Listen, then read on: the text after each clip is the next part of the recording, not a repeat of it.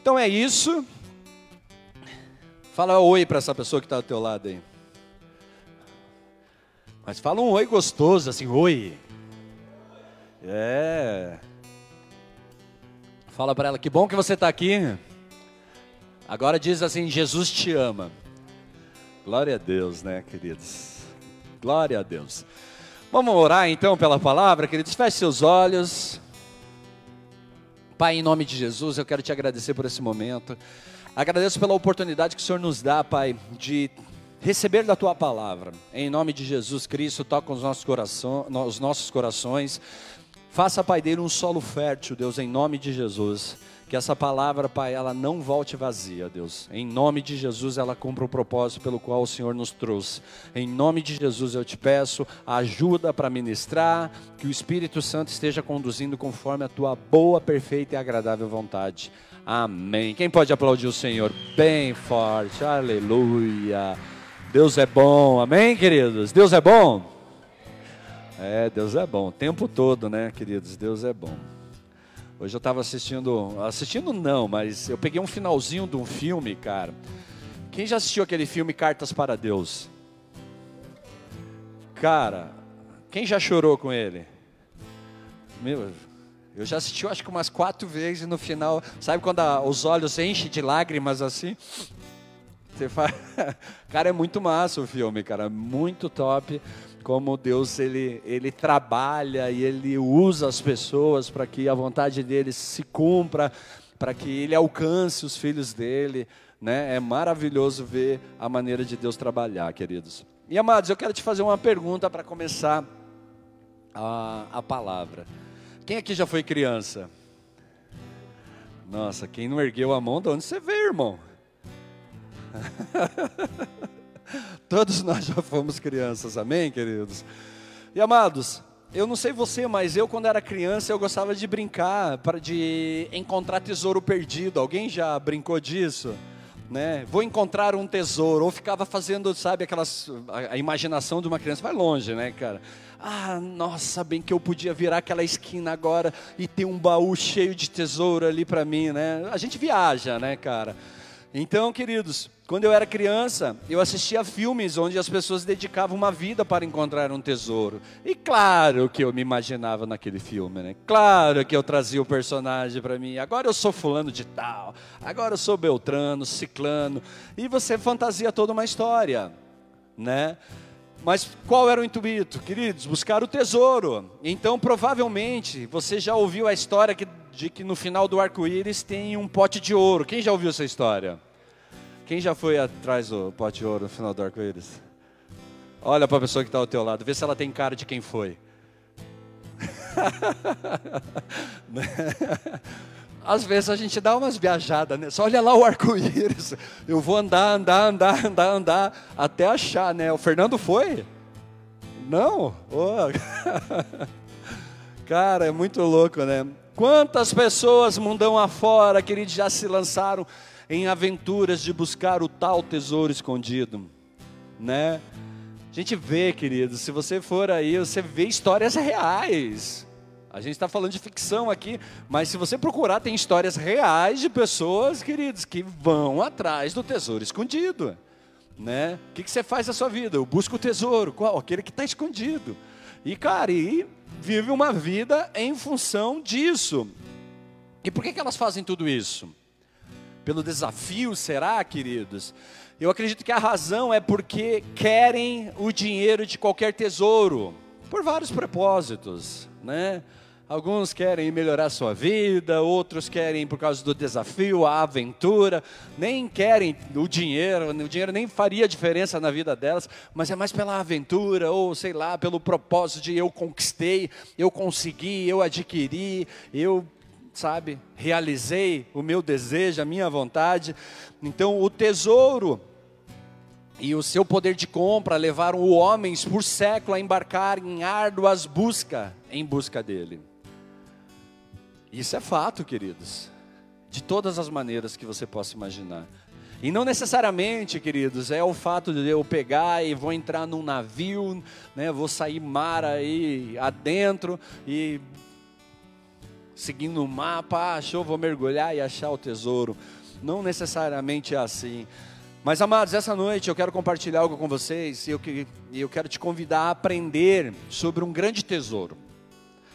Um pelo qual muitos deram as suas vidas ao longo de dois mil anos. Que tesouro é esse? É também um tesouro que muitos acham que não vale a pena perseguir. Mas alguns deram as suas vidas por ele. Outros acham que não vale a pena perseguir. Então, nós vamos falar sobre esse tesouro e vamos ver por que, que algumas pessoas escolhem arriscar a sua vida por isso, amados. E por que outros tendem a ignorar, a fazer vistas grossas e deixar que permaneça desconhecido. Existe, mas, meu, tanto faz. Não quero nem saber. Queridos, eu quero ler com você Mateus 13, versículo 44. Põe na tela. 13, 44 diz assim: O reino dos céus é semelhante a um tesouro oculto no campo, o qual certo homem, tendo achado, escondeu. E transbordante de alegria, vai, vende tudo que tem e compra aquele campo. Olha só, queridos, o que, que ele faz? Ele estava num campo, e nesse campo ele achou um tesouro valiosíssimo. Só que as terras, o versículo está dizendo que as terras não eram dele. Mas ele achou o campo. Então ele vendeu tudo que ele tinha para comprar aquele campo. Por quê? Por causa do tesouro. Queridos, então aqui nós temos a parábola do tesouro escondido. Provavelmente você já ouviu N ministrações a respeito dessa parábola. E qual é o tesouro mencionado aqui? Qual que é o tesouro que essa parábola se refere? O versículo ele começa: O reino dos céus é semelhante a um tesouro escondido. Então, qual é o tesouro mencionado aqui? O reino dos céus. Amém? Queridos, o homem que comprou o campo, ele encontrou o tesouro. A palavra grega para tesouro usada aqui é tesauros. E o que é um tesauro? Queridos, é um livro que contém sinônimos que são variações diferentes de uma única palavra. Se você pensar bem, um dicionário de sinônimos é como um tesouro de palavras. E a palavra grega tesauros refere-se a uma arca do tesouro ou depósito onde se guarda um grande tesouro. Você consegue imaginar, queridos, uma arca com um grande tesouro? Você consegue visualizar isso na sua mente? Amados, é a mesma palavra usada em Hebreus 11, 26, quando diz assim: é, Porquanto considerou o opróbrio de Cristo por maiores riquezas do que os tesouros do Egito, porque contemplava o galardão. Esse versículo ele se refere, queridos, a Moisés, e Moisés, ele diz que Moisés preferiu seguir a Deus do que voltar aos tesouros do Egito. Então nós conhecemos a história de Moisés, nós sabemos que ele viveu, queridos, no palácio, então ele tinha todos os recursos acessíveis a ele e ele preferiu seguir a Deus do que voltar a viver a vida que ele tinha antes de ser chamado por Deus. Amém, queridos? Tudo bem até aqui? Então assim, queridos, então o tesouro que este homem encontrou não era apenas uma moeda ou um saco de ouro, mas era um enorme tesouro, como o que está contido em uma casa do tesouro.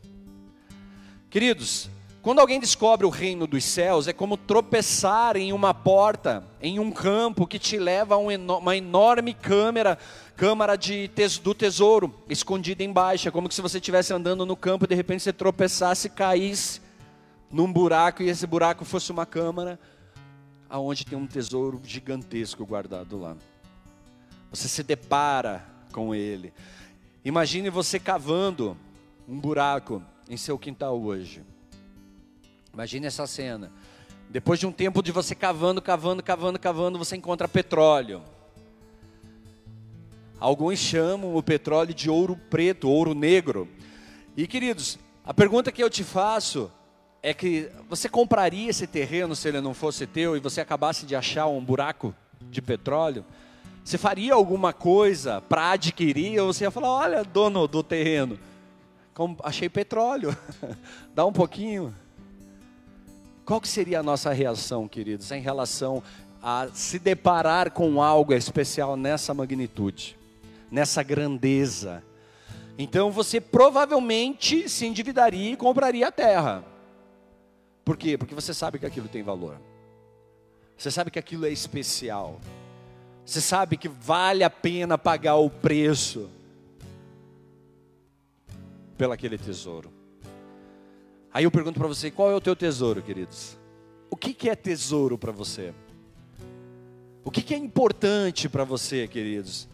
Muitos, ao encontrar esse tesouro, vendem todos os seus bens para comprar a propriedade. Por quê? Porque eles sabem que estão recebendo algo muito melhor em troca e muito maior. Então, aparentemente, você está se desfazendo de tudo o que você tem em troca de algo que para algumas pessoas pode não valer nada, mas para outros pode valer a vida. Queridos, se você encontrou Jesus Cristo, então você tem um tesouro mais valioso do que qualquer coisa que você possa imaginar. Se você achou se deparou com esse campo, queridos, e encontrou Jesus Cristo, o tesouro que tem com você é muito maior do que qualquer tipo de riqueza, do que qualquer tipo de bem, do que qualquer tipo de posição que você possa pensar em ter ou ter. É muito maior, queridos. Caçadores de tesouro, eles investem milhões para achar seu tesouro, porque sabem que aquilo que estão procurando vale mais do que os milhões que eles investem para encontrar o tesouro.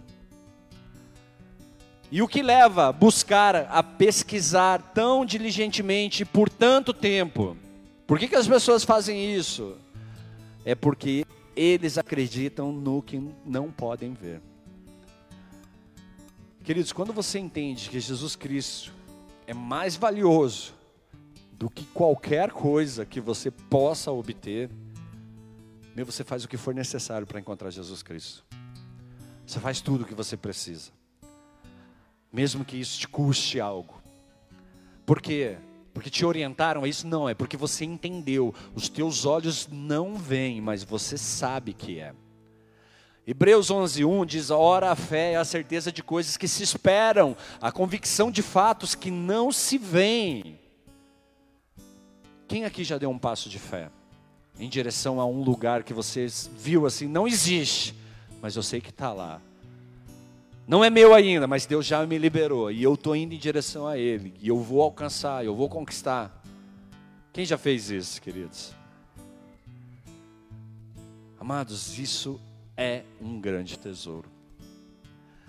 Aqueles que buscam tesouro são capazes de visualizar o que não podem ver. Queridos, às vezes as pessoas olham para você e te acham louca, mas como que você anda? Como que você faz isso? Como que você, tipo, meu, sacrifica tanto por algo que você não vê nas tuas mãos, que você não consegue tocar? É que você conhece o valor. É que você já encontrou o tesouro. Você já se deparou com ele, você já viu ele brilhando. E você fala: "Meu, eu quero esse tesouro para mim". Eu quero isso para mim. Queridos, os caçadores de tesouros, eles não precisam de provas visíveis do que está por aí. Eles seguem seu instinto, eles seguem seu coração para encontrar o tesouro. E quem está à busca de Jesus Cristo, queridos, você não precisa de algo concreto para seguir. Você só precisa crer. Só precisa acreditar que existe acreditar que Ele está ali e que o tesouro que Ele tem para você é o reino dos céus. Amados, Jesus pregou o reino dos céus, embora ninguém pudesse vê-lo, preste atenção numa coisa. Jesus pregou para homens que eles estavam acostumados a ver as coisas acontecerem. Homens que estavam esperando alguém que viesse num cavalo de guerra, com uma espada de guerra, com vestido de, de, de roupas de guerra, e de repente chega um cara humilde, um cara simples, pregando um reino que aqueles caras ficavam assim. Eu, eu fico imaginando a cara daqueles dos discípulos ao lado de Cristo. O reino dos céus é como um campo. Pense você sentado ao lado de Cristo essa hora e Cristo falando para você. O reino dos céus é como aquele tesouro que está escondido no campo. E você ali, hã? Cri, cri, cri, cri, cri. E por que isso, queridos? Por que isso? Porque nós somos muito naquela linha de eu preciso ver para crer. Eu preciso tocar para saber que existe. Nós somos muito racionais, queridos. Eu preciso da prova para poder então me mover atrás do tesouro, para poder então me mover atrás daquilo que Deus tem para mim. Amém, queridos? Vocês estão aqui? Queridos, aqueles que imaginariam o reino em seu coração, pegaram a febre e adquiriram o desejo por ele, porque eles tinham fé no que não podiam ver. E isso diz muitas coisas para nós, queridos. Muitas coisas para agora e muitas coisas para o tempo que há por vir. Porque se você recebe isso dentro do teu coração, queridos, você se move por fé. E você não precisa de parâmetros ou de realizações para poder andar em direção ao tesouro, andar em direção ao Senhor Jesus. Você anda por quê? Porque você o conheceu. Eu sempre digo no meu testemunho, né, cara, que quando eu vim à igreja a primeira vez, não foi na igreja, foi numa cela, as pessoas me apresentaram Cristo. Porque eu tinha um entendimento de Cristo totalmente distorcido. Para mim, não é, Cristo não era uma pessoa que eu pudesse me relacionar. Cristo é alguém que tinha morrido já. E, cara, e eu chorava até quando eu via os filmes dele e tal, e tudo nesse sentido. Então, eu conheci Cristo. Mas eu não entreguei a minha vida para Ele. Por quê? Porque faltava algo ali. Uma pessoa racional, ele fala assim: tá bom, mas será que é para mim? Tá bom, ele faz tudo isso, mas pode, sei lá, abrir o céu aí bem rapidinho, fechar. Pode parar esse rio aqui só para eu ver se é verdade mesmo. Ou você faz aqueles testes, Senhor, se for de Deus, que fale agora. Ou que pare agora, ou que alguém mande uma mensagem, ou que chega um uma notificação do Facebook, no Instagram, no WhatsApp. A gente fica buscando coisas para nos basear, para que a gente possa acreditar que é de Deus. Mas se eu creio, queridos, eu não preciso desses parâmetros para acreditar que é de Deus. Eu não preciso de provas para crer que aquilo é de Deus. Por quê? Porque eu sou de Deus. E eu sendo de Deus, eu conheço a voz daquele que fala comigo. Amém, queridos? Eu conheço Cristo, eu sei a voz de Cristo. Eu não preciso, ah, mas se for, faça assim. Se é para ser, faça assado. Queridos, aqueles que precisavam ver o reino primeiro antes de procurá-lo, nunca o encontraram. Aqueles que precisam, queridos, da prova, precisam do milagre, precisam da bênção primeiro para poder acreditar, eles nunca encontram, eles nunca alcançam, porque nós nos movemos pela fé e é a fé que agrada ao Senhor, amém, queridos? Então, amados, as pessoas que precisavam ver para crer, elas nunca atingiram o objetivo principal da salvação e da vida eterna em Cristo.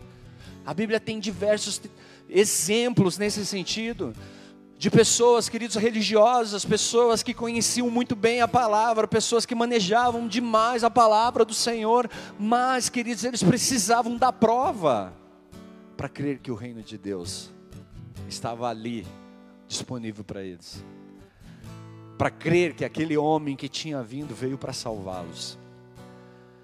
Amados, se você tiver fé no que não pode ver, então encontrará o reino dos céus.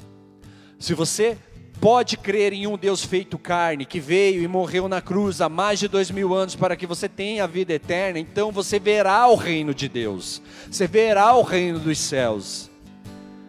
Mas você precisa crer. Você tem que acreditar que aquele homem que se fez carne, um Deus que se fez carne, que cresceu, queridos, que foi crucificado, morreu, ressuscitou, e ele está vivo hoje.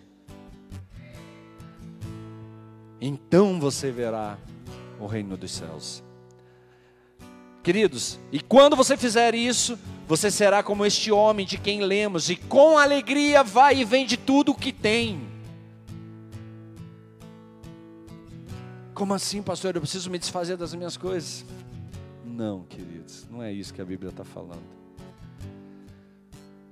Ela está falando que, queridos, tem coisas que vão nos afastar dessa busca, tem coisas que vão ofuscar essa fé.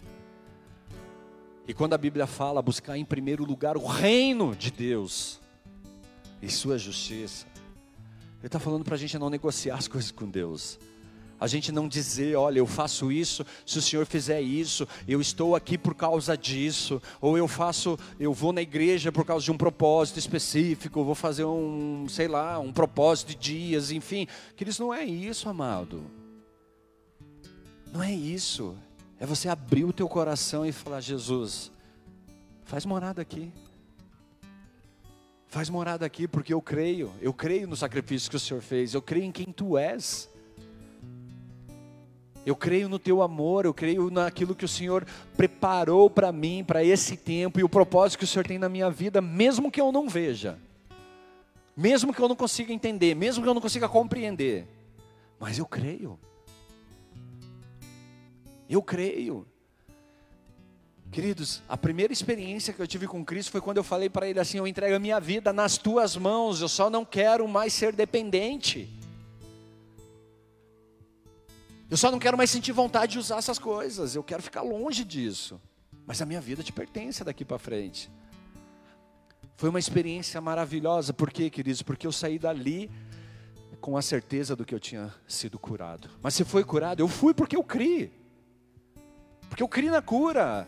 Eu acreditei que naquele momento Deus tinha me tocado e tinha me curado e tinha me libertado. Então eu saí dali, queridos, com um comportamento de uma pessoa curada.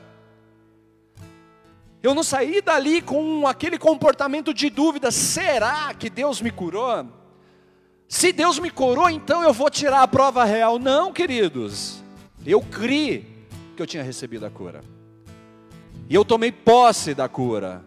Eu falei, Ele me curou, Ele me libertou, eu não sou mais escravo disso. Hoje eu sou uma nova pessoa e não volto mais para aquele caminho. Mas eu tive que acreditar nisso. Mas, pastor, aconteceu alguma coisa assim que, sei lá, você conseguiu identificar? Não, amados. O que aconteceu foi um passo de fé. Foi um passo de alguém que estava a fim de mudar e que viu. Eu escutei uma palavra, uma frase de alguém, de um pastor que disse que foi uma bênção na minha vida e é uma bênção na minha vida. Porque ele falou duas coisas. A primeira ele disse: se Jesus Cristo, se você quiser, Jesus Cristo muda essa realidade. Então eu estava ali naquele momento me martirizando, me vitimizando, coitadinho de mim, eu não sirvo para nada, ó céus, ó vida. E ele em cima do altar pregando, ele para e ele falou: "Se você quiser, Jesus Cristo muda essa história". Eu falei: "Eu quero". Por que, que eu falei que eu quero?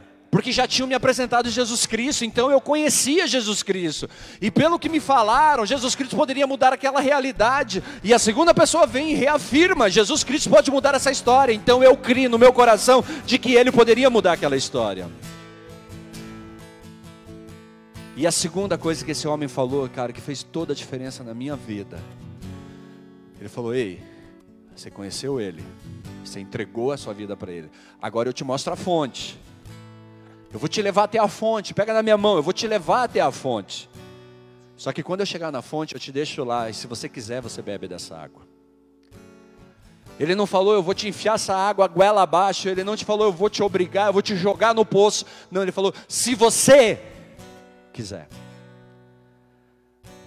Isso faz toda a diferença na vida de uma pessoa que está à busca, está em busca do tesouro, queridos, do reino dos céus. É se você quiser. Se você tiver afim e você acreditar, queridos, você vai alcançar. Você vai ser restituído, você vai ser restaurado, você vai ser curado, você vai ser transformado. Deus ele vai vir com a provisão, queridos, naquilo que ele precisa prover. Porque muitas vezes nós colocamos para Deus, Pai, eu preciso disso, disso, disso, disso. Deus fala, não, você só precisa disso. Mas daí a gente fica olhando, não, mas e aquilo? Isso é o vende tudo para comprar o tesouro. Isso é quando a gente deixa tudo, queridos, para comprar o tesouro que nos está sendo oferecido. Aquilo que Deus está colocando diante de nós. Então, se você tiver fé, queridos, naquilo que não pode ver, então você vai encontrar o reino dos céus. Se você pode crer em um Deus que, como eu disse, foi feito carne, morreu por você, ressuscitou, para que você possa ser salvo, queridos. Você vê, você vai ver o reino dos céus. E quando você fizer isso, você será como este homem do do versículo que nós lemos. Então ele encontrou uma alegria inimaginável. Sabe, eu estou pedindo para Deus isso. Porque, queridos, muitas vezes nós estamos atrás desse tesouro com pesar, com tristeza, com dor, sabe, com um peso de, nossa, tem que ir para a igreja, tem que viver essas paradas de Deus, tem que fazer isso, tem que fazer aquilo. Queridos, quando se faz com alegria, amados, é diferente. É diferente. Quando você levanta de manhã, você fala: Nossa, eu vou poder conversar com meu pai. É diferente quando você acorda de manhã: Nossa, eu tenho que orar. Ou você fala assim: Uau, eu vou ler a palavra de Deus. Nossa, eu ainda estou em Gênesis capítulo 1, versículo 2.